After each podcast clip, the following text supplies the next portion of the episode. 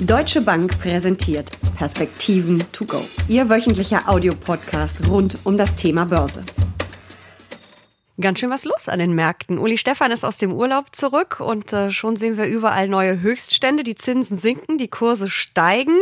Rezessionsängste haben wir eigentlich fast gar nicht mehr. Der Brexit ist mal wieder verschoben worden. Entspannung im Handelsstreit. Dann haben wir noch Unternehmenszahlen, dies und jenseits des äh, Atlantiks. Also es läuft einiges im Augenblick und das ordnen wir jetzt mal ein bisschen ein. Ich spreche mit Uli Stefan, Chefanlagestratege der Deutschen Bank. Mein Name ist Jessica Schwarzer und äh, ja, Uli, wie ist es denn? Erleben wir gerade den Startschuss zur Jahresendrallye? Es wirkt ein bisschen so. Ähm, ich habe das ja in der letzten Woche ein wenig aus der Ferne angeguckt und ähm, dann äh, nimmt man so ein bisschen das Tagesrauschen weg und guckt mal auf die großen Zahlen und man sieht dann, dass äh, die Wachstumszahlen sowohl in den USA wie auch in Europa eher am positiven Ende überrascht haben, also besser waren als erwartet. Jetzt nicht auf riesig hohem Niveau, aber immerhin, äh, wir haben einen US-Arbeitsmarkt, der sehr solide läuft. Auch die Stimmungsindikatoren scheinen sich zumindest zu stabilisieren. Auch hier, gerade wenn wir über das verarbeitende Gewerbe, also die Industrie reden, auf niedrigem Niveau, aber immerhin eine Stabilisierung. Und das Ganze dann verbunden mit eben Fortschritten offensichtlich im, äh, in den Handelsdiskussionen. Ähm, Verschiebung Brexit führt dazu, dass wir gerade auch im Moment wieder Zykliker äh, sehen, also zyklische Aktien, die, äh, die sehr gut laufen und dann ein Stück weit den Markt treiben. Aber wenn ich mir das angucke, wir haben Höchstkurse an der Wall Street, eigentlich alle drei großen äh, Indizes haben ihre Rekorde eingestellt oder sind zumindest notieren nah dran. Der DAX hat, glaube ich, noch vier Prozent bis zu seinem Allzeithoch. Das ist nicht mehr viel. Anders sieht es übrigens beim Eurostox 50 aus. Da sind es echt 30 Prozent. Das äh, hat man gar nicht so ähm, auf dem Schirm. Aber es sind eben noch viele europäische Börsen wirklich äh, unter Wasser. Ähm, ist die Stimmung vielleicht ein bisschen zu gut, besser als die Lage? Naja, also Aktien sind wahrscheinlich einigermaßen fair bewertet. Äh, das ist immer eine schwierige Frage in diesem Nullzinsumfeld. Äh, klassischerweise, das hatten wir ja hier an der Stelle auch schon mehrfach diskutiert, würde man über äh, Discount-Dividend-Methoden gehen, also zukünftige Erträge auf den heutigen Tag abdiskontieren. Dazu brauche ich einen Zins. Wenn ich den nicht habe, wird das ganze Unterfangen etwas schwierig. Es gibt kaum Alternativen, deswegen glaube ich auch, dass ein Rückschlagspotenzial wahrscheinlich einigermaßen begrenzt ist. Aber wir haben eben ähm, große Vorsicht bei den Investoren gehabt. Ähm, die waren äh, sehr stark in Cash äh, oder in kurzlaufenden Anleihen investiert. Wir sehen im Wesentlichen Ausflüsse aus Aktien seit jetzt fast einem Jahr. Also große Vorsicht, keine Euphorie. Und jetzt bessern sich die Dinge so langsam. Man sieht, naja, es gibt vielleicht doch keine Rezession. Also dass wir da ganz vorbei sind, äh, glaube ich noch nicht. Aber die, die Dinge scheinen sich äh, auf, auf niedrigerem Niveau zu stabilisieren, ein paar Dinge, die besser laufen und das führt dann dazu, dass man im Grunde das Jahr 2019 langsam abhakt und in das Jahr 2020 hineinguckt. Und da sind natürlich gerade die Schätzungen für die Unternehmensgewinne wieder deutlich besser, als in diesem Jahr wahrscheinlich ausfallen werden. Und hast du gerade gesagt, da ist wenig Euphorie und dass die institutionellen Investoren, weil das sind ja im Prinzip die, die die Märkte bewegen, die großen Investoren, eigentlich eher vorsichtig sind. Aber trotzdem haben wir Kursgewinne von über 20 Prozent, sowohl an der Wall Street als auch im DAX in diesem Jahr. Das ist schon erstaunlich, oder? Ja, wir kommen eben, wie gesagt, aus einer großen ähm, Enttäuschung im vierten Quartal 2018, wo die Märkte ja auch sehr negativ reagiert haben. Da waren wirkliche Rezessionsbefürchtungen getrieben durch verschiedene Dinge, aber unter anderem die Notenbanken und die haben sich ja dann komplett gedreht äh, im Laufe des Jahres 2019, also in diesem Jahr. Ähm, wir haben die Handelsdiskussion gehabt äh, über den Sommer, im Grunde ein Aktienkurs, der wie so eine, ja, hätte ich fast gesagt, schwangere Auster einmal durchgehangen hat. Ähm, dafür sind die Bondmärkte sehr gut gelaufen und das hat sich jetzt äh, im Herbst wieder ein bisschen gedreht. Die Bondmärkte wieder ein Stückchen zurückgelaufen, aber dafür vor allen Dingen eben, wie gesagt, die zyklischen Aktien ähm, die sehr billig waren ähm, oder immer noch sind äh, in der Erwartung äh, einer, eines potenziellen Eskalierens des Handelsstreits, einer möglichen Rezession. Und das hat eben auch diese Vorsicht äh, getrieben, niedrige Umsätze, äh, Ausflüsse aus Aktien, äh, wie gesagt, äh, die, die dann jetzt so langsam äh, abgearbeitet werden. Wir haben jetzt wirklich ein Spannungssignal im Handelskrieg oder Handelsstreit, zum Glück ist es ja nicht eskaliert komplett, ähm, gehört, gesehen. Glaubst du, wir können uns da wirklich schon zurücklehnen und einen Haken dran machen an das Thema Handelsstreit? Naja, die erste Überraschung war ja, dass sich die USA überhaupt auf eine erste Phase einlassen, weil Donald Trump ja immer wieder gesagt hat, dass er einen Gesamtdeal haben möchte, in dem nicht nur über Agrar oder Autos oder ähnliches gesprochen wird, sondern äh, auch geistige Eigentum, ähm, äh, technische Details geklärt werden, also gerade auch Technologie geklärt wird. Und ähm, das ist mal die erste Überraschung. So, da scheint man jetzt ein Stück weit auf dem Weg zu sein. Die äh, Stimmungen sind eher in eine positive Rechnung, obwohl es immer auch welche gibt, die äh, sagen, naja, da gibt's doch noch ein paar Sachen zu klären.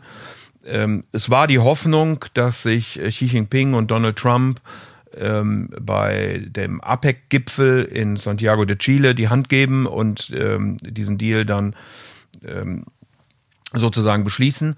Das wird jetzt nicht der Fall sein, weil der Gipfel abgesagt ist, genauso wie der Klimagipfel, der dann jetzt in Madrid stattfindet. Für APEC hat man aber noch keine Alternative gefunden, möglicherweise Malaysia, man weiß es nicht. Das liegt an den politischen Unruhen in Chile, das liegt nicht am Gipfel selber. Korrekt, korrekt. Deswegen hat die äh, chilenische Regierung hier äh, sämtliche Sachen eben zunächst mal abgele ab, äh, aufgeschoben oder abgesagt.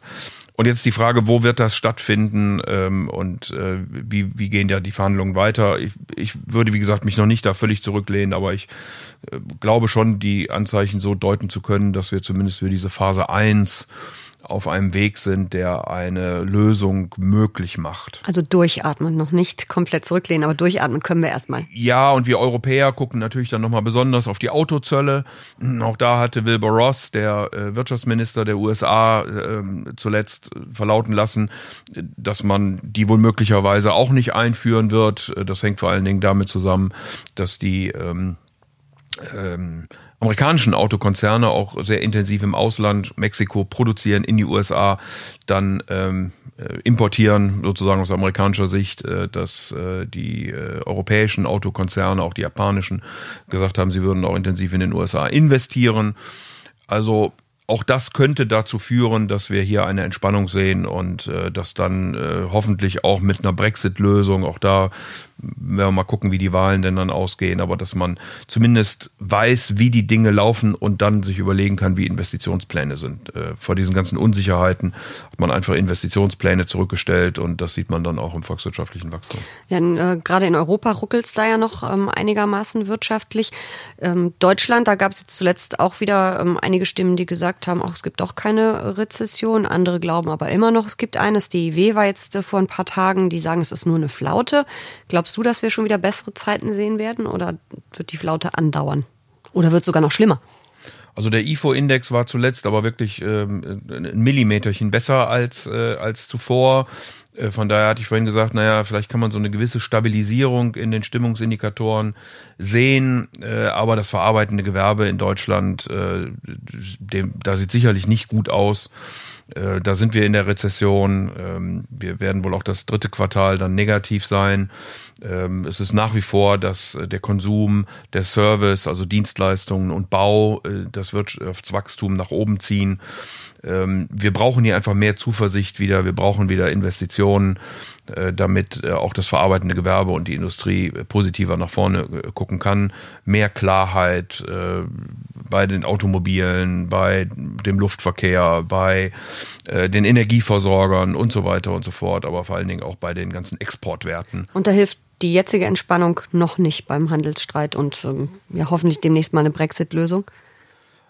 Also wie gesagt, ich äh, hoffe, dass äh, wenigstens mal eine Stabilisierung jetzt auch wirklich äh, stattfindet und äh, von da aus dann mit äh, Entscheidungen, Brexit, Handel wieder etwas mehr Zutrauen kommt. Ob das schon im vierten Quartal dann zum Tragen kommt oder ob das nochmal relativ schwach ausfallen wird, weiß ich nicht. Wahrscheinlich wird es nochmal relativ schwach werden.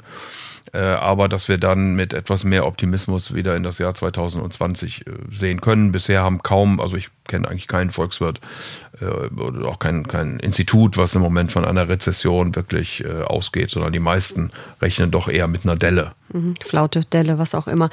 Ähm, getrieben wird das Ganze ja weiterhin von den Notenbanken die ja wieder wirklich äh, die Schleusen aufgemacht haben. Wie lange glaubst du, geht das noch so weiter oder kommt da vielleicht dann demnächst wieder eine Kehrtwende, wenn sich die Wirtschaft stabilisiert? Also die amerikanische Notenbank hat mittlerweile eine Kehrtwende wieder gemacht, indem sie mit der letzten Leitzinssenkung äh, auch hat verlauten lassen, dass es keine weiteren geben wird, sondern nur dann, wenn sich die Wirtschaft wirklich massiv verschlechtert. Ähm, also das ist wahrscheinlich ein Hinweis hier auch an Handel ähm, äh, etc ähm, dass man jetzt die Zinsen zunächst mal auf diesem Niveau lassen möchte. Wobei denn, Trump gleich wieder getobt hat. Natürlich. Aber ähm, wir haben eben auch einen wirklich guten Arbeitsmarkt in den USA.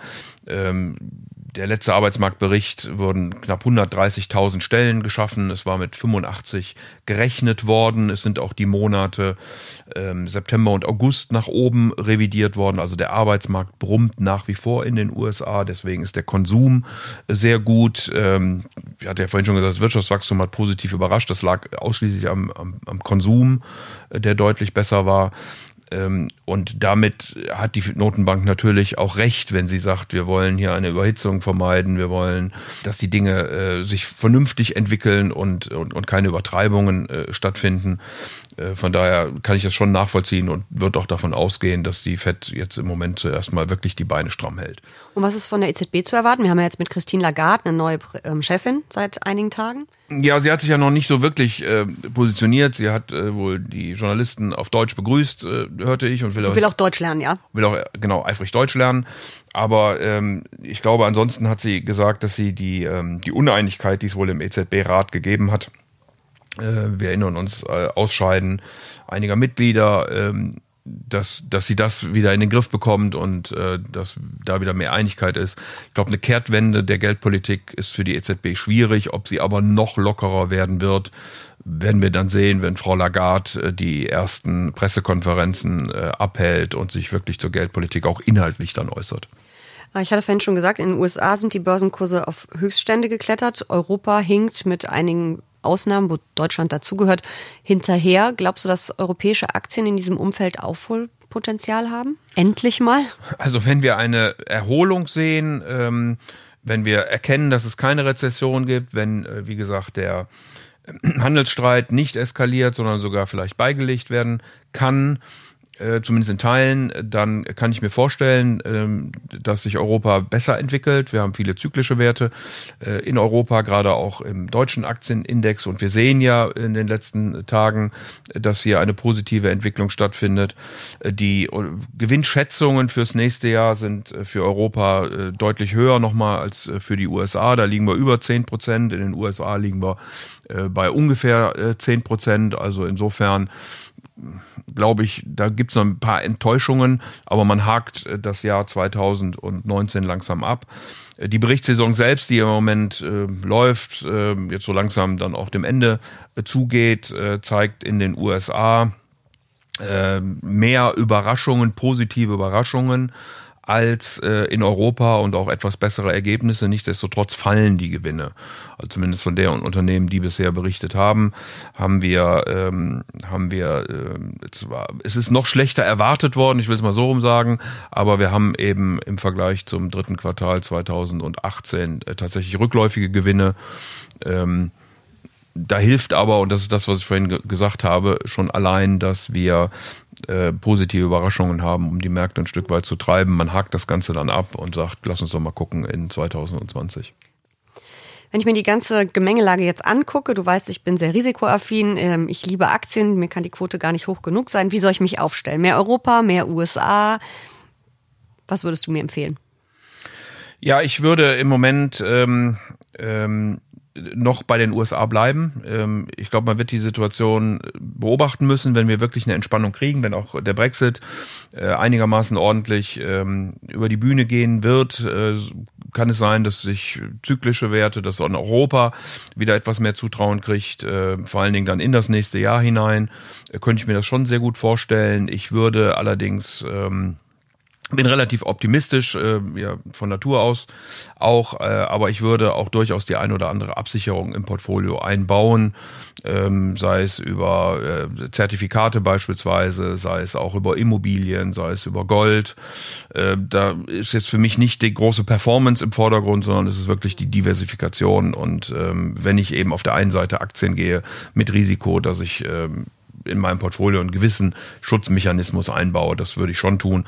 Wir haben im Moment Aktienquoten, die äh, etwas überneutral liegen, äh, wie es so schön immer heißt. Ähm, äh, da kann sich der normale Anleger wenig mit vorstellen, unter vorstellen. Aber wenn ich so sage, ich habe ein äh, balanciertes Portfolio ausgewogen zwischen Risiko und Chance, äh, dann ist das eben so 50 Prozent Aktien in etwa. Äh, wir liegen da leicht drüber im Moment. Ähm, wir müssen mal gucken, wie wir hier Richtung Jahresende und wie gesagt auch den politischen Entscheidungen, die noch zu treffen sind, äh, weiter agieren. Damit hast du mir ein super Stichwort für meine letzte Frage gegeben. Jahresende. Kommt die Jahresendrallye 2019 oder fällt sie wieder aus? Was ist deine Prognose? Ich weiß, es ist schwierig, aber Daumen hoch, Daumen Nein, runter? Wir sind ja jetzt schon ziemlich gut gelaufen. Also wir sind in den letzten Wochen von äh, unter 12.000 auf über 13.000 Punkte gelaufen. Äh, wir machen uns im Moment auch Gedanken darüber, wie wir sozusagen Prognosen Richtung 2020 ähm, ähm, entwickeln können. Und da ist natürlich immer die Absprungbasis äh, schwierig. Die schiebt sich im Moment weiter nach oben. Ähm, ich glaube, Märkte haben sich in diesem Jahr schon sehr, sehr ordentlich äh, entwickelt. Äh, ich wäre nicht undankbar, wenn wir jetzt in etwa auf diesem Niveau auch aus dem Markt herausgehen. Aber wie gesagt, das wird auch von politischen Entscheidungen abhängen. Ähm, wenn die jetzt äh, positiv ausfallen äh, mit Donald Gibt's Trump und Xi Jinping ähm, und der Brexit beziehungsweise die Wahlen in Großbritannien ähm, seriös ausfallen werden, dann kann ich mir vorstellen, dass wir sogar noch mal ein bisschen nach oben wandern könnten. Ja. Sagt Optimist Uli Stefan. Vielen Dank für diese Perspektiven. To go. Sehr gern.